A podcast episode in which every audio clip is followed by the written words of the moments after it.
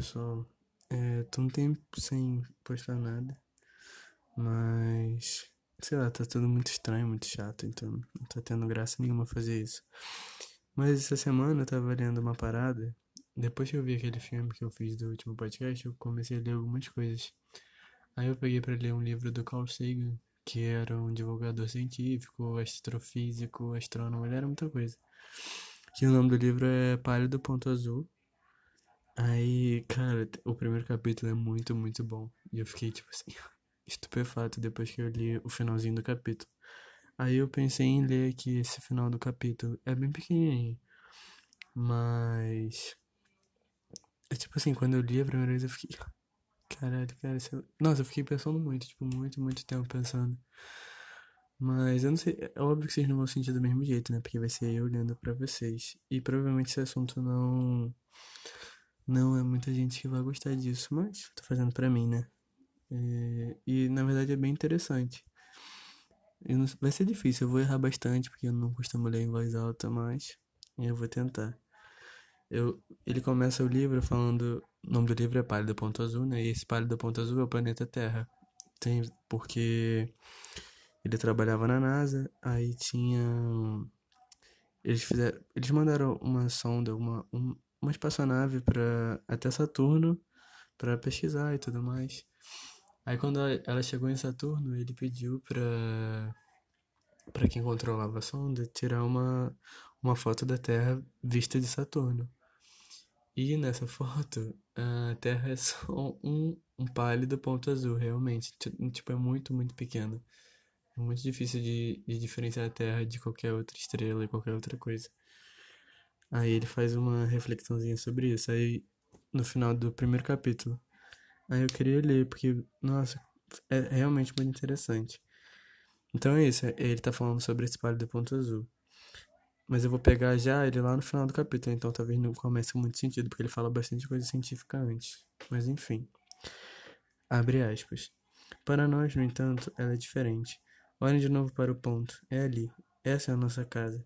Somos nós, nesse ponto, todos aqueles que amamos, conhecemos e quem já ouvimos falar, todos os seres humanos que já existiram, vivem ou viveram as suas vidas. Toda nossa mistura de alegria e sofrimento, todas as inúmeras religiões, ideologias e doutrinas econômicas, todos os caçadores e saqueadores, heróis e covardes, criadores e destruidores de civilizações, reis, camponeses, jovens, casais apaixonados, pais e mães, todas as crianças, todos os inventores e exploradores, professores de moral, políticos corruptos, superastros, líderes supremos, todos os santos e pecadores da história da nossa espécie, ali, num grão de poeira suspenso num raio de sol.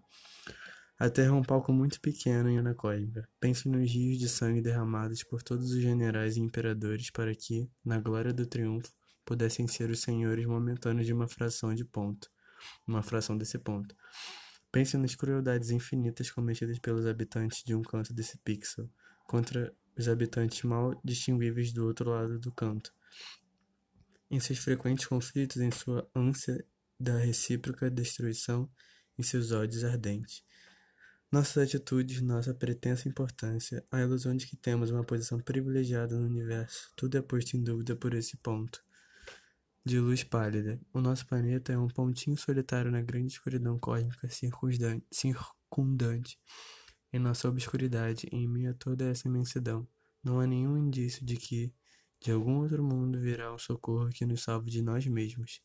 A Terra é, até agora, o único mundo conhecido que abriga a vida. Não há nenhum outro lugar, ao menos no futuro próximo, para onde nossa espécie possa migrar. Visitar, sim. Goste ou não, no momento a Terra é o nosso ponto é o nosso posto. Tem-se dito que a astronomia é uma experiência que forma o caráter e ensina a humanidade. Talvez não exista melhor comprovação da loucura das rivalidades humanas do que esta distante imagem do nosso, nosso mundo minúsculo. Para mim, ela sublinha a responsabilidade de nos relacionarmos mais bondosamente uns com os outros e de preservarmos e amarmos o pálido ponto azul, o único lar que conhecemos. Fecha aspas. Cara, quando eu li isso, eu fiquei. eu não sei nem explicar, mano. Eu fiquei muito bolado. Eu fiquei acho que uns 10 minutos assim. Eu botei o livro gelado assim. Fiquei de olho fechado, pensando em tudo que tá acontecendo, tudo que já aconteceu. E. Cara, como a gente sabe muito pouco e, e como a gente acha que sabe tudo, sabe? Sei lá. É, é- eu não sei se é meio triste. Eu não acho triste, eu acho, sei lá, realmente humilde.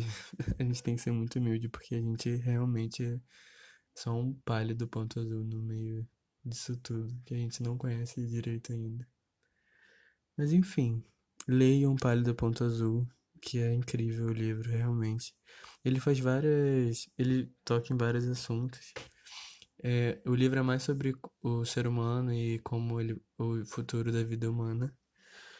Mas o Carl Sagan ele tem muitos, muitos e muitos livros muito bons. A maioria deles é, é bem conhecida. Ele, o mais famoso é Cosmos, e tem até uma série na.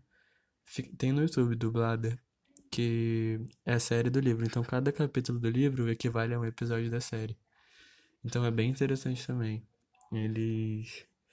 É mais, ele, ele vai explicando assim o cosmos, o planeta, os planetas, tudo, ele explica tudo, ele é incrível. Mas é isso, galera. Espero que vocês procurem e leiam por si mesmos pelo menos o primeiro capítulo desse livro e sintam comigo, porque foi realmente incrível e humanizador. Mas é isso, abraços.